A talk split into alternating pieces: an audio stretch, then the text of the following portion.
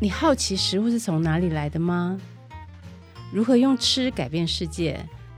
来听上下游新闻就对了。从泥土到海洋，都是我们的调查现场。欢迎收听食农搜查线。Hello，各位农友、各位朋友，大家好，我是上下游的编辑冯小飞。今天坐在我旁边的是我的同事蔡家山。大家好，我是嘉山。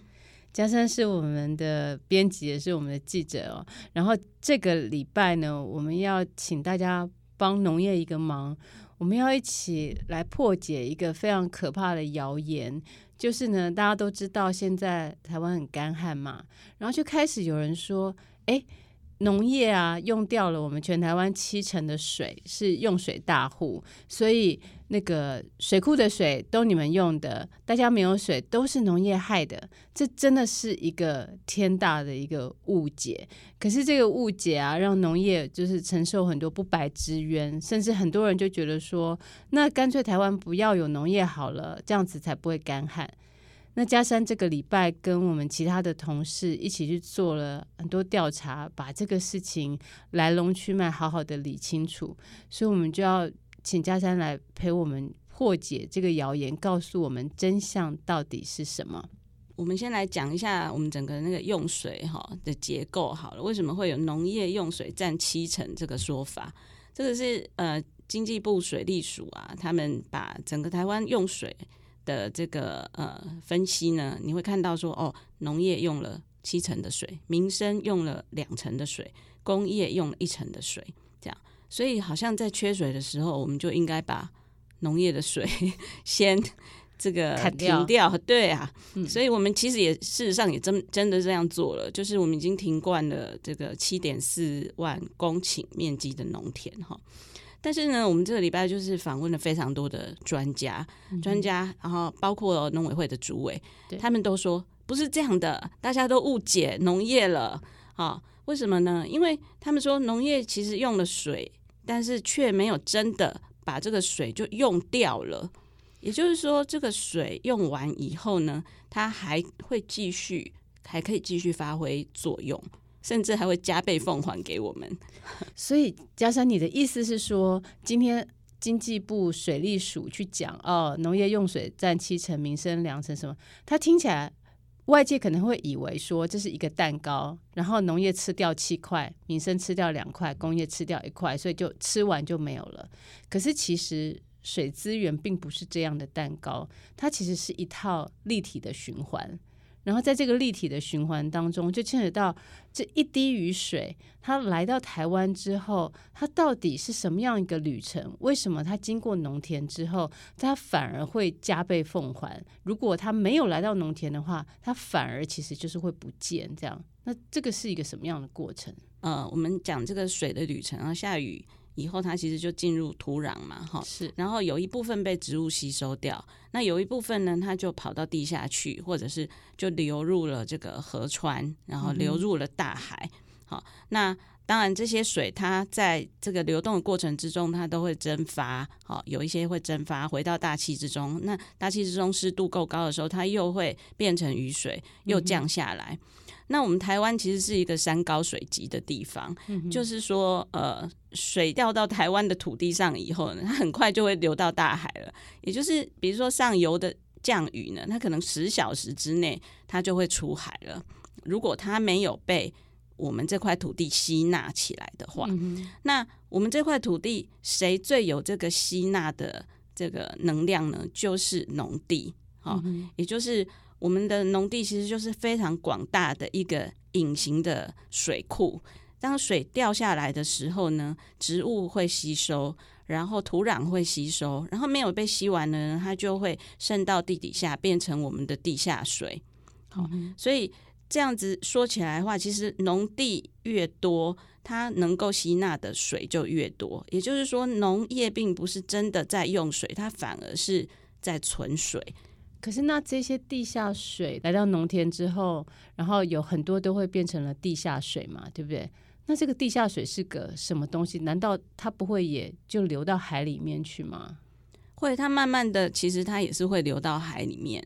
但是在土壤里面，这个地层里面，它本来就是会有一些空间，可以把这些水吸纳在里头，这样子。也，所以我们台湾其实有百分之三十三的水都是来自地下水，就是我们的用水里面本来就有三乘三都是用地下水。嗯哼、哦，那如果没有农业去吸这个地下水的话，其实我们反而这些水很快就会流到河里面了。是。按照就是那个嘉山他们的调查，就台湾一年用水量大概一百七十亿吨这么多嘛，哈，从水库来的供给量只有二十三趴，四十四趴从河川来，三十三趴从地下水来，就是刚刚嘉山所提到的。那这个地下水它是做什么呢？其实我们现在的工业用水啊、民生用水啊，还有部分的农业用水。都是用这个地下水，所以大家不要觉得说哦，抽这个地下水好像是怎么怎么样。当然，超抽在一个地方超抽太多不行。可是其实地下水本来就是我们这个国家非常重要的水源之一，有三十三趴。哎，没有这么多的农田抓住这些水的话，那我们根本就没有地下水。没有涵养地下水的话，民生跟农业就没有，跟工业就没有办法使用了。这样子，对。其实，呃，其实过去都有研究啦，这些都是有真实的数据哈，可以支持的，不是我们自己这个一厢情愿要说农农业没有乱用水这样子。像呃，这个根据这个台湾水资源农业研究院的院长哈，他们都有计算过，他说这个水稻田啊，假设我们说它是四十万公顷好了，嗯、其实呢。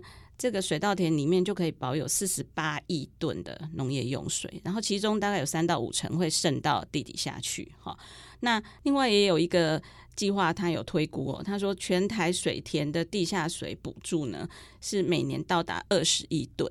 二十亿吨是什么概念呢？就是六座翡翠水库，也就是说水稻田帮我们存下了六座翡翠水库的量。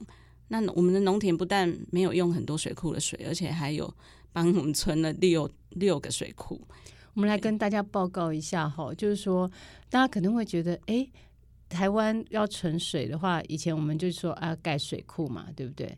可是其实水库，你盖一个巨大的这个水库，它。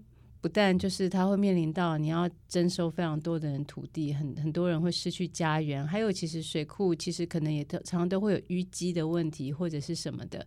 就我们台湾的土地就是这么小，你不可能无限量的一直盖水库，所以事实上农田刚刚嘉珊提到就是。它就变成是一个隐形的水库，就对了。它没有真的去盖一个水库出来。可是我们全台湾的这些水稻田加加起来，等于你就新盖了六座翡翠水库的意思，就对了。是啊，是啊。哇，那加上，我记得我们早期的时候好像有类似的概念，可是是，例如说在桃园的台地，我们会。挖很多所谓的皮塘，对不对？好像水塘这样，一个又一个，一个又一个的。那这一些平常看起来像是有点像小湖泊的东西，它也是用来就类似像这样子用来存水的功能吗？对啊，它也是一个很重要的蓄水的小水库的概念。所以就是说，如果假设我们有很多的水田。或者是很多的这种可以有，就是皮塘，然后可以种水生作物也好，还是可以养鱼也好，还是什么的。那这些它除了产生出粮食之外，它基本上就是在帮大家蓄水就对了啦。这个概念是这样。对啊，而且还有就是在丰水期的时候啊，嗯、呃，农田会透过这个引水的系统，把河川的水引到田里面来。大家可以想象，这些水如果它没有引进农田的话，它是不是也是？就流进大海了嘛？对，就完全就是浪费掉这样。对，可是农田的话，却可以呃把这个河川的水呢，它把它哎慢慢导引到农村里面来。对，然后依照我们专家的说法，这个就是把它建设成一个水乡型的社会。哈、嗯，就是就像我们以前乡下，你会感觉到说，哎，好像到处都有水在那里流这样子。嗯、那这些在农村流动的水，它除了滋养作物以外，它还可以呃，就是存存成这个地下水哈，然后它还有很多很多其他的就是生态上面的功能啊，调节气候的功能啊，那这些功能其实全部都是农业用水非常正面的意义。我记得好像呃，我们在新闻里面有提到说，农业它就有水存在在我们的这个农地上面，它好像会让这个温度往下降，对不对？天气这么热的情况底下，它似乎在这个部分降温也非常有帮助。对对对，这个我们这次也有问到专家哈，专家说这个以水田来说的话，嗯、它大概会比都市的温度下降五度啊。哇，你是说如果我想要住在水田旁边，活生生就立刻降了五度？对啊，所以乡下晚上不不是都很凉吗？这倒也是真的。这是真的，它真的就是比较凉哈。然后呃，这个所以大家应该不用去山上露营啊，其实直接来水稻田旁边露营有没有？不是比较凉吗？对啊，对啊。所以你可以省掉很多冷气的钱。如果我们把这个省下来的冷气费换算成电费的话，对，其实是什么两千六百部冷气的。你说一公顷的农田就可以等于发。两千六百部冷气机，这么多的电，对啊，对啊，这一切就只是因为水水田里面有水就能够降温吗？这个这个原理是是个什么东西啊？就是因为水蒸发的时候啊，它会散热嘛，它会带走一部分地面的热能，嗯，所以有点像你吹电风扇的时候，有没有把把那个水。就是吹到蒸发的时候，你是不是就觉得比较凉一点？你的意思说，如果我流汗的时候，我会觉得比较凉快，是这样吗？对啊，对啊，对。所以你的意思就是说，水田一直在流汗蒸发，所以温度就降低了，是这意思吗？类似这样子，对。感觉好像应该回去重新念一个小学之类的 自然课本，自然课本。好，嗯。所以家山就是在。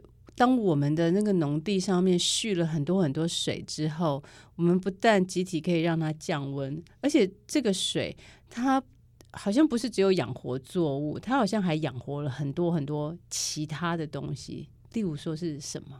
对啊，其实我们在水田里面都会观察到很多动物嘛，比如说有很多的鸟类啊，有小白鹭啊，然后有青蛙、有蛇啊，有乌龟啊，然后很多。生物其实都会来农田喝水，哈，真的，对，所以不是只有水生的动物才靠着水田在生活，其实整个农田的生态系是非常丰富的。嗯、那这些生物的多样性，哈、嗯，还有就是农田的景观，哈，景观的效益就是很漂亮嘛。嗯、比如说，我们都会想要去池上啊，会去花东纵谷，就是为了去看那个美丽的稻田，对不对？对，这个景观的效益其实也都是可以换算的哦。还有就是呃。净化空气，好，因为作物就是植物嘛，只要是植物，它都会吸收二氧化碳，释放出氧气，所以它也会帮我们净化空气。那在水的部分，它还可以制洪，也就是防止泛滥。就是说，当你下很多雨的时候，其实这一块水田就是一个很大的滞洪池。哦，对，所以就是说它呃，它可以存水，然后当真的太多水的时候，它也可以稍微延缓它一下，让它不要那么快全部通通都满出来就对了。是，它可以去调节它这样子。对对，嗯哼，对。所以这个呃，光是水的部分的话，其实每公顷的水田就有呃一年可以创造一百二十六万的这个效益。那如果我们把整个生态系服务通通都加进来的话，一公顷的生态服务价值是有到五百万元。不过佳珊，我觉得我还是有点不大很懂，就是说我们讲说呃，农地可以装水，那那可是就是也有很多马路啊、水沟啊、水泥地呀、啊、等等的这些，那这些难道？没有没有办法把水装装起来吗？就是为什么一定要是农地这种东西才有办法把把把水抓住啊？对，因为农地其实它有土壤，那土壤本身就像是一个海绵一样的构造。好，大家可以想象一下，就是说，呃，你浴室里面的海绵如果湿掉的话，你一挤就一堆水嘛。可、嗯、你不挤它，它是不是就含着那个水含很久？嗯、对不对？所以其实，在呃，我们的农地土壤，它呃，除了作物本身它的根部，它会它会吸水嘛，它会保水哈、嗯。然后还有土壤本身有很多的孔隙，这些孔隙呢，就也都会保水。然后如果你是做呃，就是比较友善栽培、有机栽培的话，你土壤有机质会非常的丰富。对，那这些有机质呢，它本身呢，就是呃，我们叫做土壤胶体。好，嗯、土壤胶体是什么？哪两个字？胶体是胶，就是橡胶的胶，身体的体。好、嗯，大家可以想象，就是很像尿布里面 那个广告都会讲说什么吸水珠珠有没有？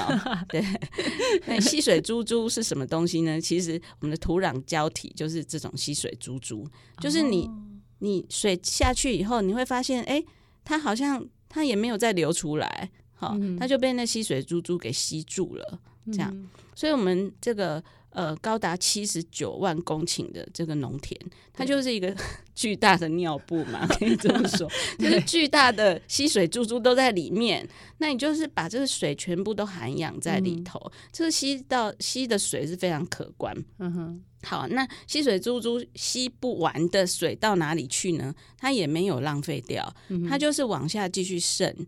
就变成了地下水，而且这些地下水因为经过土壤的层层过滤，它还变得比较干净。嗯，好，所以我们常常就是哎，从地下水抽起来，哇，是很干净的地下水。这其实跟农田土壤的过滤的功能，哈，是非常有关系的。那例如说，呃，同样都是农地来讲的话。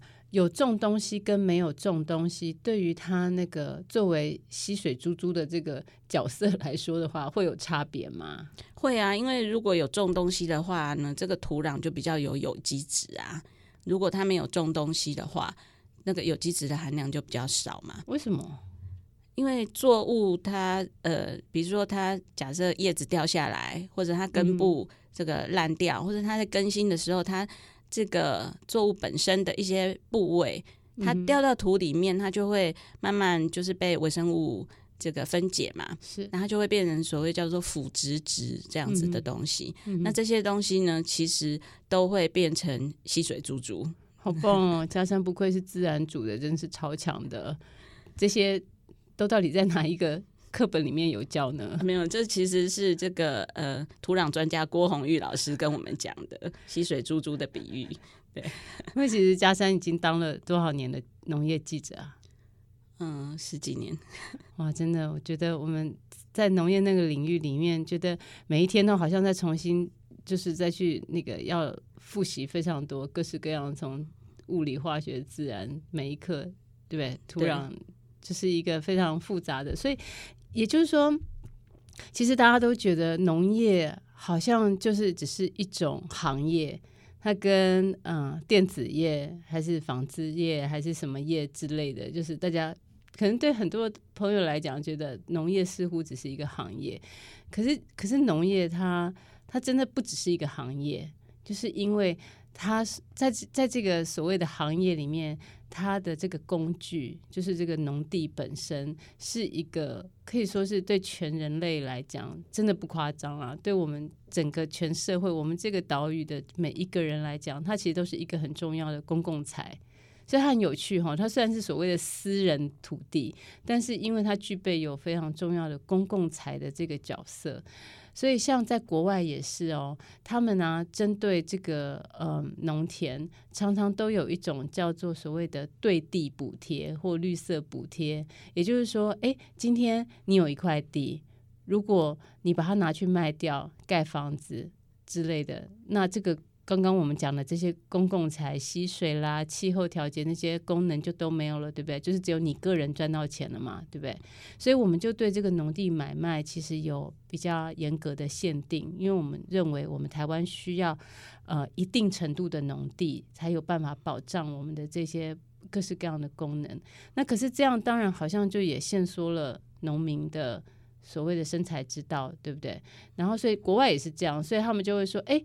那我感谢你这块地没有卖掉，然后愿意让它在这边成为我们大家的吸水珠珠，然后帮我们大家成为很棒的冷气机。所以每一公顷，我们应该以国民的角度，我们就要能够去呃做一定程度的补贴，去补贴它没有把它拿去卖掉所损失的那一些的的利润，这样这样。所以这个也是顺便要跟大家。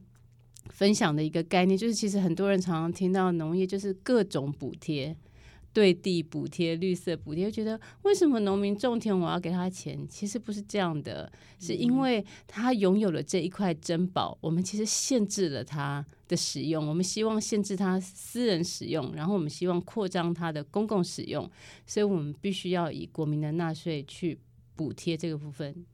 没错，像欧盟的话，他们有一半的预算都是用在农业的补贴上面。哇，嗯，对啊，这个。补贴这样子的对地补贴，其实跟呃所谓的产业补助其实不大一样。好，反正农业领域包山包海啦，这个我们以后可以再慢慢的来讨论。那我们回到今天的这个主题上面来，所以就是我们要跟大家分享的就是第一个，农业它没有用掉七成的水这件事情，拜托拜托大家一定要讲给别人听，我们没有用掉七成水，对。对，我们只是，我们其实是把本来会流到海里面的水，通通留下来。对，然其实我们呃河川的部分，我们和农业去引水的部分就有六十七亿吨。嗯哼，对，所以我们其实是多帮台湾存了六十七亿吨的水。就是这些水，反正你没有农地，就是我我的农地这状态有点像说，我把本来已经要流到海里面的，我抢过来就对了啦。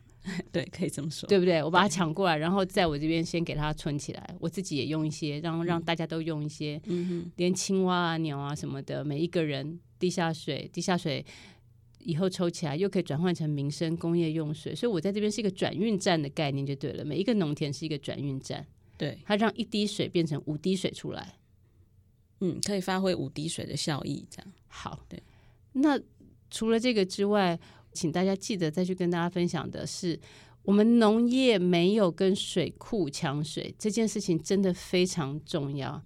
可是嘉珊还是一直都有谣言讲说，我们农业就是抢了大家水库的水，所以说现在水库都干干旱，就是见底，就是农业害的，真的是这样吗？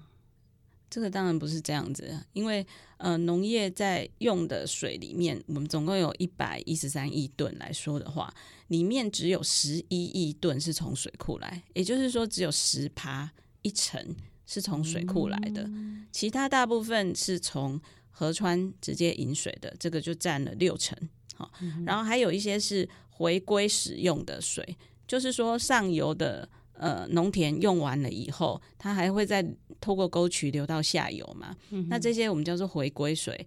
回归水呢，哎，下游的农田还可以继续利用。好、嗯，然后再来有四趴是地下水，好，其实占比也不是很多。嗯、还有二十趴是从水坝还有拦河堰来的，也就是说，那个河川里面的水坝呢，它是不是在拦沙的时候顺便把水也挡住了嘛？嗯、那农业呢，就在这个。拦河堰的地方呢，把这个水呢，诶，也把它导引到农田里面来，否则最后它还是会流到大海里面。是，也就是说，其实农业用的水大部分都是自己去找来的啦，真正从水库里面来的水只有一成。嗯哼。可是大家知道吗？当初最早盖水库出钱的人是谁？是谁？就是农民啊！哦，真的？对啊，就是。以前的农民，他们大家都有印象啊，就是都要缴钱，然后去盖水库、盖水圳。可是我们不是只用了它一层的水，为什么会是农民出钱去盖这个水库？因为在早期的时候，台湾社会其实大部分的人都是农民啊，所以那个时候盖水库为的是，呃，可以稳定的灌溉农田。嗯哼，只是当我们的社会形态慢慢改变。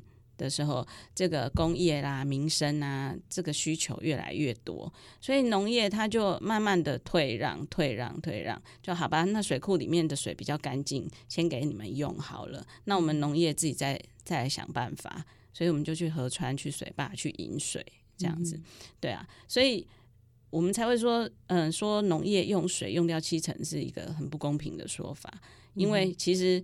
你是把农业自己去找来的这些水，全部都把它变成分母，然后你再去说农业用掉很多水，嗯，说的也是，所以真的魔鬼出在细节里哈，不能看到那个账面上一句那个经济部水利署这样的一句话，然后就好像把好像台湾农业就是一个很挥霍的一种产业，它其实完全不是这样。嗯、那还有另外一个，也是大家常常说的谣言，就是说，哎，听说农民抽很多地下水呢，这样难道不会造成地层下陷吗？嗯，阿基雷西，其实，呃，我觉得地下水的利用它并不是一个罪恶啦，嗯、就是说早期大家也都会凿井嘛，然后就是会。用地下水这样子，只是说后来可能不止农业、工业啊、民生啊，大家都在抽地下水啊。我们现在本来就有三十三趴的水就是来自地下水啊，这是是整个政府合法水源吧？对不对？对，有一些是合法的，有可能也有一些是不合法的水井啦。我们不能说全部。对，对，不过比如说像我们，嗯、呃，我自己的乡下，其实，嗯、呃。家家户户，大家其实都有在用地下水，嗯，嗯，就是家里可能会有两个水龙头，一个是地下水的水龙头，可能比较用来洗碗啊、冲马桶啊，哦，然后另外一个比较干净的水龙头哦，可能会拿来就是当做喝喝水的来源这样子，嗯。对，所以其实使用地下水是一个很普遍的事情。那呃，不止农业在抽，工业也也在抽啊，很多工业区里面也都有在抽地下水。那他们到底抽了多少地下水？其实水利署说不定也没有明确的数据可以显示，对，对，所以我觉得，嗯、呃，只说农业抽地下水，这也不是一个很公允的说法啦。那我们刚刚其实也有讲到说，农委会的数据里面看起来，农业灌溉用水里面地下水只有占四趴而已。嗯嗯，所以就是说。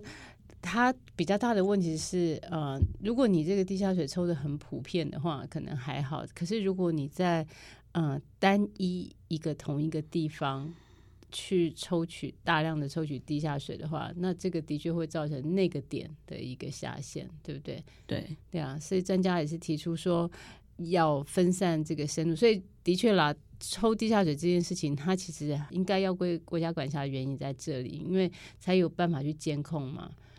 对，那其实超抽地下水这个问题啊，如果真的长远来说要解决，还是得靠农业。对，嗯，怎么？因为因为只有农业有这么大片的土地可以去存地下水，都市铺了水泥、铺了柏油的地方，其实地下水都进不去啦。对，那只有农业有这个土地。可以去存地下水，嗯哼，所以其实，在丰水期的时候，真的应该要多多把这个水导引到农田里面。即使是漏水，即使水圳漏水了，嗯，这个漏水它也是跑进地下水里面，它不见得是一个负面的事情。是对，的确，呃，像。我们之前提到有粮食自给率的问题的时候啊，然后也有很多人会提到说，哎，其实台湾现在的这个稻米种很多哈，自给率已经就是超过百分之百，就是你明明确的这个供给量远高过于需求量的时候，很多人都在检讨说，是不是叫大家不要再种田了？那干脆就是缩减台湾总体的农地面积，释出给。工业也好啦，或者是商业用途也好，或什么的，可能大家都没有真的去思考到说，我们现在是活在一个气候变迁非常剧烈的一个时代。其实我们随时随地都可能有干旱，随时随地也都可能有水灾。就我们如果没有这么大片的农田作为我们气候上的那个缓冲地带的话，我们就算有钱，可能也没有命可以活啊。是啊。好，讲到这边，我可以补充一个碳库的概念，就是土壤其实呢，就是最大的可以固碳的的一个地方。等一下，碳是哪一个字？碳就是石头部的，然后右边是木炭的炭。为什么要为什么要顾这个碳？但是我们在谈气候变迁这个议题的时候。全球有一个目标叫做碳中和嘛，二零五零碳中和，哎、欸，对对对，没错嘛，哈，对，也就是说，我们可能有很多的碳呢，它可能现在在大气里面，比如说二氧化碳，好，二氧化碳太多的时候，是不是会导致温室效应变得更严重？对，对，那我们要怎么样想办法减少空气里面的二氧化碳呢？其实就是靠作物。把这个二氧化碳抓住，嗯，对不对？抓住以后呢，就固定在土壤里面，好，所以土壤就是最大的碳库，这样子。所以如果你的农田里面呃可以有更多的作物，然后储存更多的有机质，你就可以固定更多的碳在土壤里面，就可以减少气候变迁的这个呃威胁。所以农田是对抗气候变迁最大的一个利器。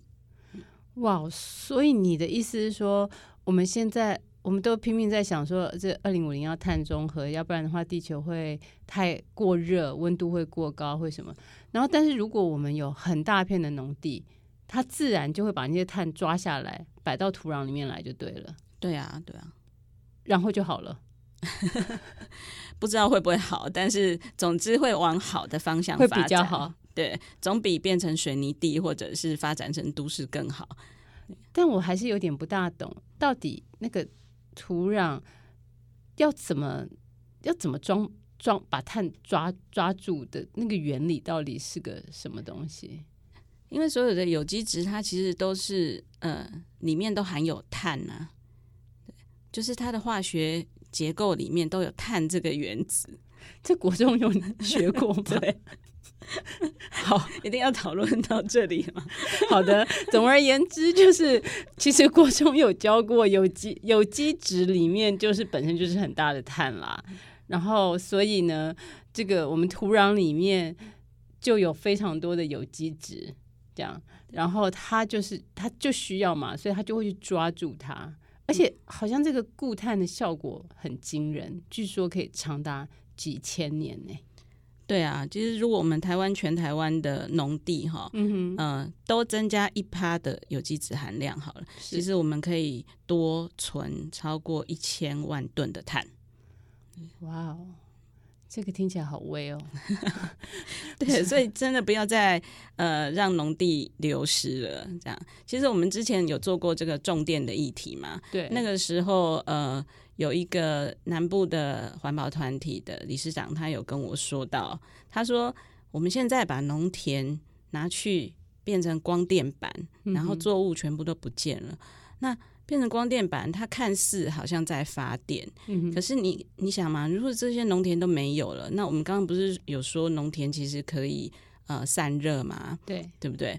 那如果农田没有了，那你的气温就变高了，变高了以后，你又要开冷气，你又要用电，对，对不对？所以你这些光电板发的电，搞不好还抵不过之前本末倒置对省下来的电啊，是啊。所以，呃，农田的，我觉得它的这一些多元的价值，一直都没有被看见，也没有被好好的重视。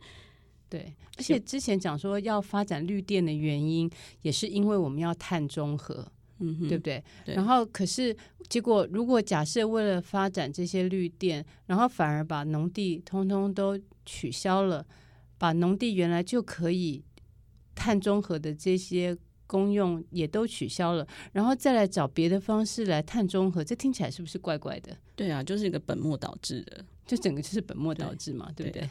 好。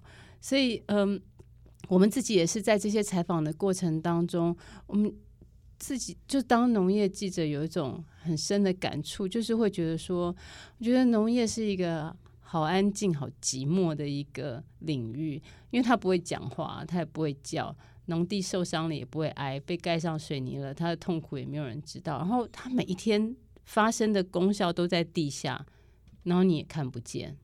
就算在地上，你也看不见。说的也是，所以你就会觉得，好像农业是一种就不好的物件，然后卖，然后所有一切东西都只能够看那个很表面上的钱，就说哦，看产值，然后就看那个产出来呃一公斤的交易价是多少，可是从来都没有人去真的认真去算，去想说我一个农田在那里，我每一天为大家赚来的公共财。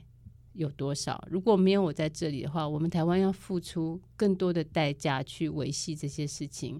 我觉得这些都好像真的需要更多很深入的研究，然后更多的知识让大家知道，其实农业真的超重要的。对啊，希望大家多多 保护农业。这可能也是因为这样，所以我们才每一天都一直还在这个领域上努力的原因吧。对啊，其实做农业记者虽然很孤独，但是会一直很想做下去。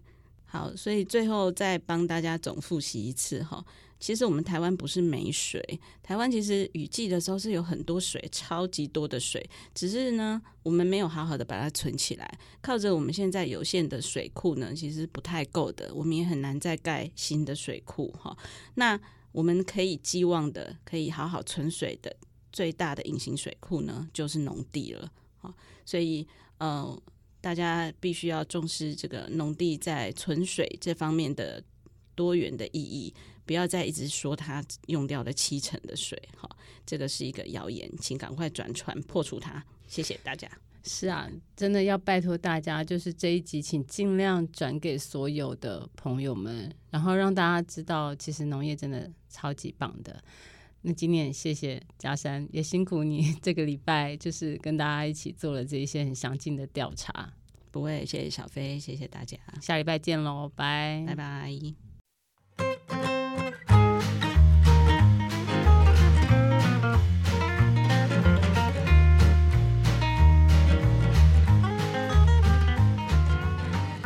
以上内容是由上下游新闻团队制作。我们是一个线上媒体，特别针对农业、食物跟环境制作每日新闻与深度的调查报道。欢迎大家上网搜寻“上下游新闻市集”。